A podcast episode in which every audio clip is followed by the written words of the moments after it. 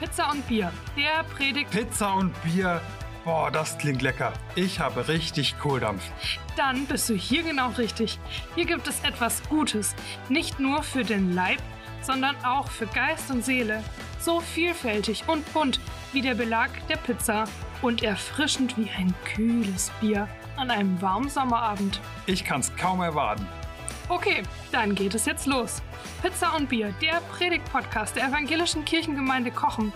Wer es etwas biblischer möchte, kann nebenbei Brot und Wein genießen. Wir sagen auf jeden Fall guten Appetit und viel Vergnügen. Maximaler Hass, maximales Unrecht, maximale Brutalität, maximale Demütigung. Heute feiern wir Karfreitag. Wir feiern Karfreitag. Ich muss zugeben, dass mir das Wort feiern im Zusammenhang mit Karfreitag ein bisschen schwer über die Lippen kommt. Weil ich mit feiern irgendwie etwas Fröhliches, etwas Ausgelassenes verbinde. Mit Karfreitag eher nicht. Außerdem verbinde ich mit feiern eher einen frohen Anlass, etwas, über das man sich freut, das tut man gewöhnlich nicht, wenn ein Mensch stirbt. Geht das dir auch so? Lass uns doch jetzt mal etwas genauer auf Jesus schauen und uns daran erinnern, wie er durch die schwersten Stunden seines Lebens gegangen ist. Und dann gucken wir am Ende nochmal, wie es uns dann damit geht. Die Beschreibung von dem, was da so rund um die Verurteilung und die Kreuzigung von Jesus geschehen ist, die nimmt in den Berichten der Evangelisten sehr viel Raum ein. Alles läuft irgendwie darauf zu. Und ihre Berichte, die sind unglaublich eindrücklich. Wir werden uns in der heutigen Predigt Zeit nehmen für mehrere Lesungen aus der Bibel. Die Liebe ist geduldig. Gütig ist sie, die Liebe. Die Liebe ereifert sich nicht. Sie prahlt nicht und spielt sich nicht auf. Sie ist nicht unverschämt. Sie sucht nicht den eigenen Vorteil. Sie ist nicht reizbar und trägt das Böse nicht nach. Sie freut sich nicht, wenn ein Unrecht geschieht. Sie freut sich aber, wenn die Wahrheit siegt. Sie erträgt alles, sie glaubt alles, sie hofft alles, sie hält allem stand. Die Liebe hört niemals auf. Okay, also als ich das letzte Mal über diesen Text gepredigt habe, da war das bei einer Hochzeit. Und der Text steht auch nicht in den Berichten rund um den Tod Jesu. Und ist das nicht fast zu kitschig für einen Tag wie heute? Wir werden sehen. Die Stunden der Gefangennahme und der Verurteilung und der Hinrichtung von Jesus, die sind geprägt von Unrecht und Brutalität und Hass. Gerade noch hat Jesus mit seinen Freunden gesellig beim Essen zusammengesessen, und wieder einmal hat er seinen Tod angekündigt, und wieder einmal haben seine Jünger das verdrängt, und dann geht alles plötzlich ganz schnell. Ein paar Stunden später, im Garten Gethsemane, wird Jesus von den jüdischen Befehlshabern verhaftet und dann überschlagen sich die Ereignisse. Das erste Verhör noch in der Nacht beim jüdischen Hohen Rat. Gotteslästerung ist die Anklage. Jesus schweigt. Sie provozieren ihn. Er bleibt ruhig. Sie befinden ihn für schuldig. Wie kann er nur behaupten, er wäre der Sohn Gottes? Das ist anmaßend, das ist unerhört. Sie schlagen ihn. Am nächsten Morgen gleich das zweite Verhör bei Pontius Pilatus. Der ist der römische Statthalter, der Machthaber, und nur er kann das Todesurteil verhängen. Und genau das fordert der Hohe Rat. Unnachgiebig. Pilatus sieht das anders. Ihm fehlen die Beweise. Die Menge tobt. Sie wollen Blut sehen. Und Jesus? Der ist immer noch ruhig. Pilatus befindet ihn für unschuldig. Aber das Volk, kennt kein Erbarmen und schreit, kreuzige ihn. Pilatus fällt das Urteil. Tod am Kreuz. Sofort. Jetzt. Sie zogen ihn aus und legten ihm ein purpurrotes Gewand an. Dann machten sie eine Krone aus langen, spitzen Dornen, setzten sie ihm auf den Kopf und gaben ihm einen Stock in die rechte Hand als Zepter. Daraufhin knieten sie vor ihm nieder, verhöhnten ihn und grölten Sei gegrüßt, König der Juden. Und sie spuckten ihn an, nahmen ihm den Stock weg und schlugen ihn damit auf den Kopf. Maximaler Hass, maximales Unrecht, maximale Brutalität, maximale Demütigung. Schließlich kamen sie an einen Ort, der Schädelstätte hieß. Dort wurden alle drei gekreuzigt. Jesus in der Mitte und die zwei Verbrecher rechts und links von ihm. Jesus sagte, Vater, vergib diesen Menschen, denn sie wissen nicht, was sie tun. Und die Soldaten würfelten um seine Kleider. Das Volk schaute zu, während die führenden Männer lachten und spotteten. Er hat andere gerettet, sagten sie, soll er sich jetzt doch selber retten, wenn er wirklich Gottes Auserwählter, der Christus ist. Auch die Soldaten verhöhnten ihn. Sie gaben ihm Weinessig zu trinken und riefen ihm zu Wenn du der König der Juden bist, rette dich doch selber. So, Job erledigt, Kreuz aufgestellt, Verbrecher hängt. Jetzt nur noch abwarten, bis es vorbei ist. Kann sich ja nur noch um Tage handeln, bis dem die Luft ausgeht. Vielleicht haben die römischen Soldaten so oder so ähnlich gedacht, nachdem sie Jesus ans Kreuz genagelt hatten. Und dann fangen sie an, um seine Kleidung zu spielen. Der braucht sie ja schließlich nicht mehr. Ganz schön makaber. Irgendwie respektlos. Und den religiösen Führern und den Menschen, die da rumstehen, fällt auch nichts Besseres ein, als Jesus noch zu verhöhnen. Befrei dich doch selbst, allen anderen hast du doch auch geholfen. Komm doch runter vom Kreuz, wenn du kannst. Als Sohn Gottes sollte das doch kein Problem für dich sein. Als hätten die, all die körperlichen Schmerzen nicht schon gereicht. War es noch nicht genug, dass er da am Kreuz hing, dass er zum Tode verurteilt worden war? Wie bösartig ist das denn, sich noch über einen Sterbenden lustig zu machen? Und Jesus? Jesus sagt, Vater, vergib diesen Menschen, denn sie wissen nicht, was sie tun. Jesus schaut sie an, wie sie dastehen und lachen, aber er sieht nicht die sensationsgierige, gaffende Menge. Er sieht nicht den Hass in ihren Gesichtern, sondern er sieht Hilflosigkeit und Verwirrung. Er sieht Menschen, die nicht wissen, was sie da eigentlich tun. Also, wie Jesus sich da einsetzt für seine Peiniger, das ist einfach kaum zu begreifen. Da hat Jesus all die Anschuldigungen und Vorwürfe stillschweigend ertragen und die Peitschenhiebe und Demütigungen hat er über sich ergehen lassen. Und jetzt hängt er am Kreuz, blutüberströmt und nackt. Das schreit doch nach Vergeltung. Schick doch ein paar deiner Nachfolger los, damit sie dich rächen. Oder verteidige dich wenigstens selbst. Wehr dich doch gegen die ganze Ungerechtigkeit. Das wäre doch die normale Reaktion, oder? Auch wenn wir uns eigentlich zutiefst nach Frieden sehnen, in unserer menschlichen Natur liegt die Suche nach Vergeltung, Auge um Auge, Zahn um Zahn. Jesus aber lebt uns Vergebung statt Vergeltung vor und stiftet in seiner dunkelsten Stunde Frieden. Er lebt in diesen schlimmsten Stunden seines Lebens genau das, was er Zeit seines Lebens gepredigt hat, nämlich seine Feinde zu lieben. Im Matthäusevangelium, da können wir lesen, dass er gesagt hat, Ihr habt gehört, dass es im Gesetz von Mose heißt, liebe deinen Nächsten und hasse deinen Feind. Ich aber sage, liebt eure Feinde, betet für die, die euch verfolgen. Und woanders, im Lukasevangelium, da sagt er, Betet für das Glück derer, die euch verfluchen. Betet für die, die euch verletzen. Das ist eine ganz schön schwierige Aufforderung, oder? Aber Jesus tut jetzt genau das. Er bittet stellvertretend um Vergebung für seine Peiniger. Er versucht sogar, ihr Verhalten zu entschuldigen, denn sie wissen nicht, was sie tun. Jesus will keine Vergeltung.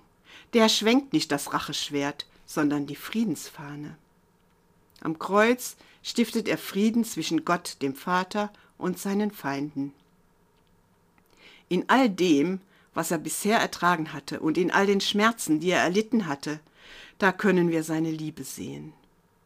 Jesus reagiert auf das Maximum an Verachtung, auf das Maximum an Hass mit dem Maximum an Liebe.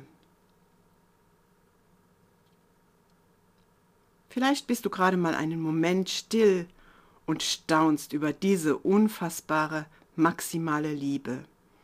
Du kannst diesen Podcast gerne stoppen für diese Zeit. In der Nähe des Kreuzes stand die Mutter von Jesus und ihre Schwester sowie Maria, die Frau von Kleopas und Maria Magdalena.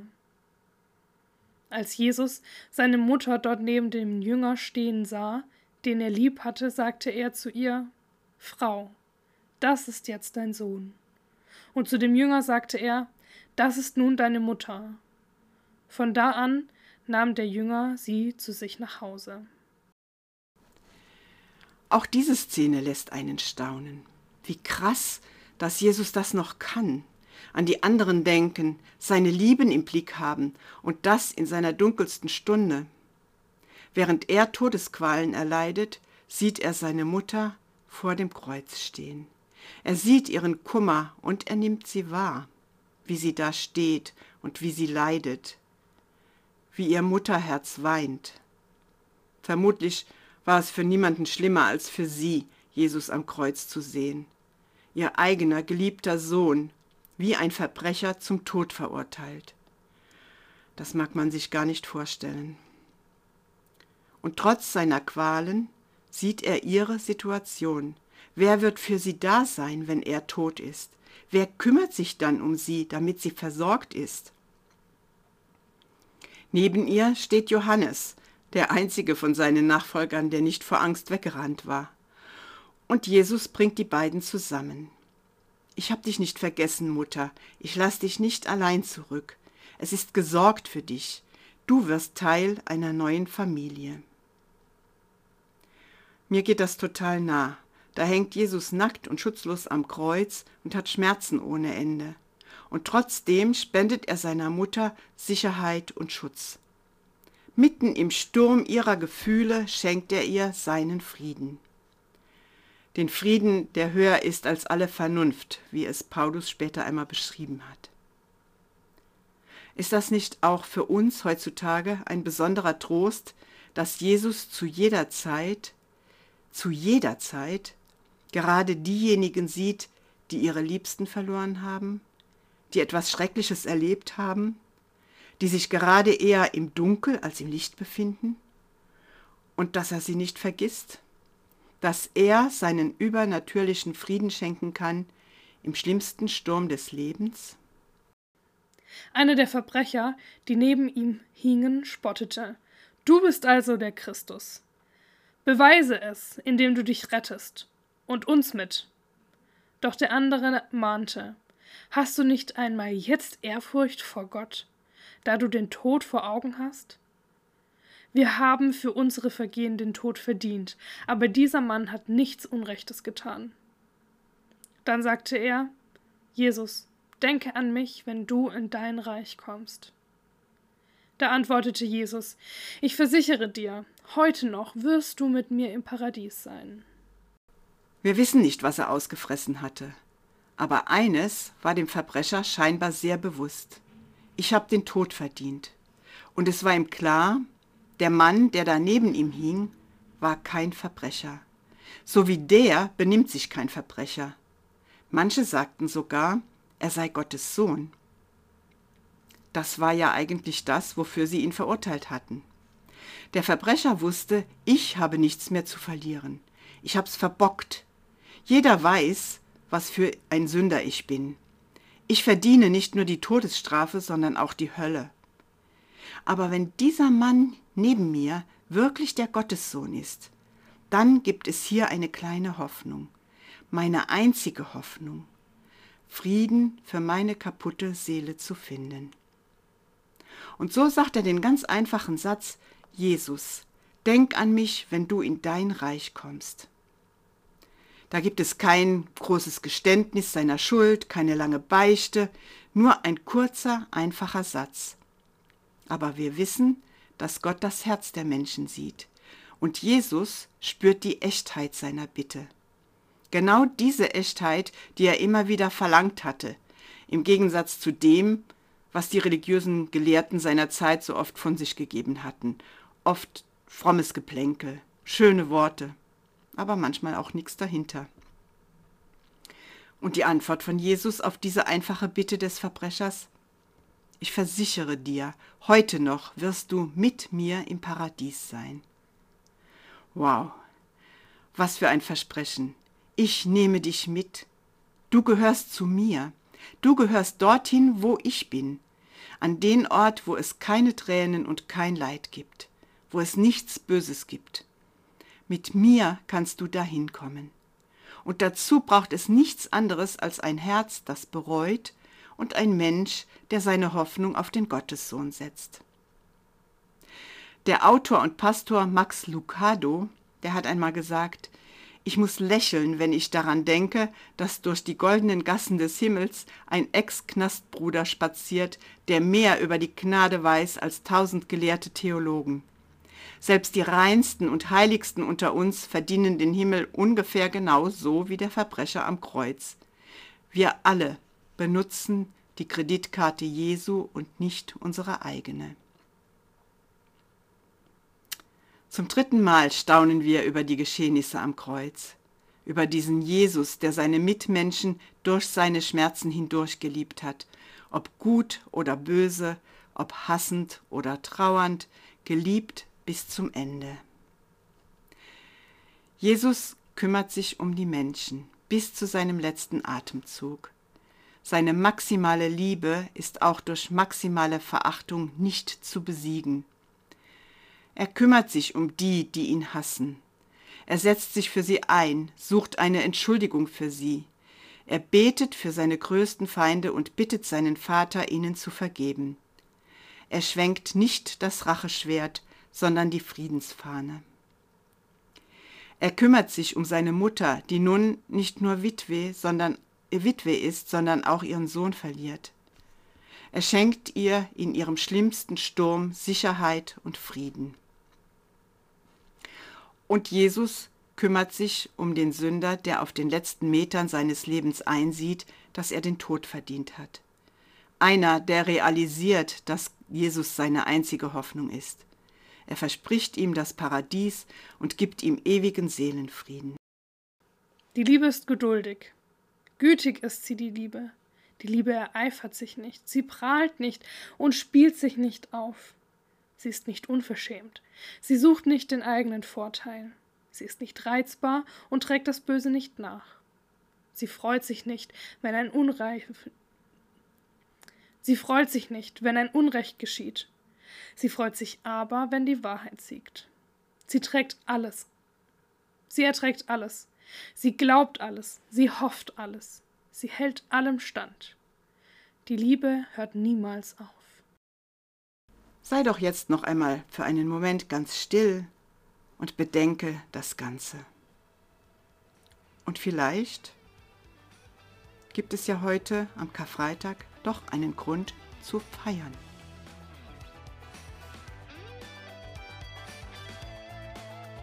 Hat es dich gestärkt? Dann gib diesen Podcast gerne weiter an Menschen, denen er ebenfalls gut tun könnte. Hast du einen Verbesserungsvorschlag? Dann melde dich gerne bei uns. Möchtest du regelmäßig über Anliegen der Gemeinde informiert sein? Dann abonniere unseren Newsletter oder folge uns auf Instagram oder Facebook. Sei gesegnet und tschüss, bis zum nächsten Mal.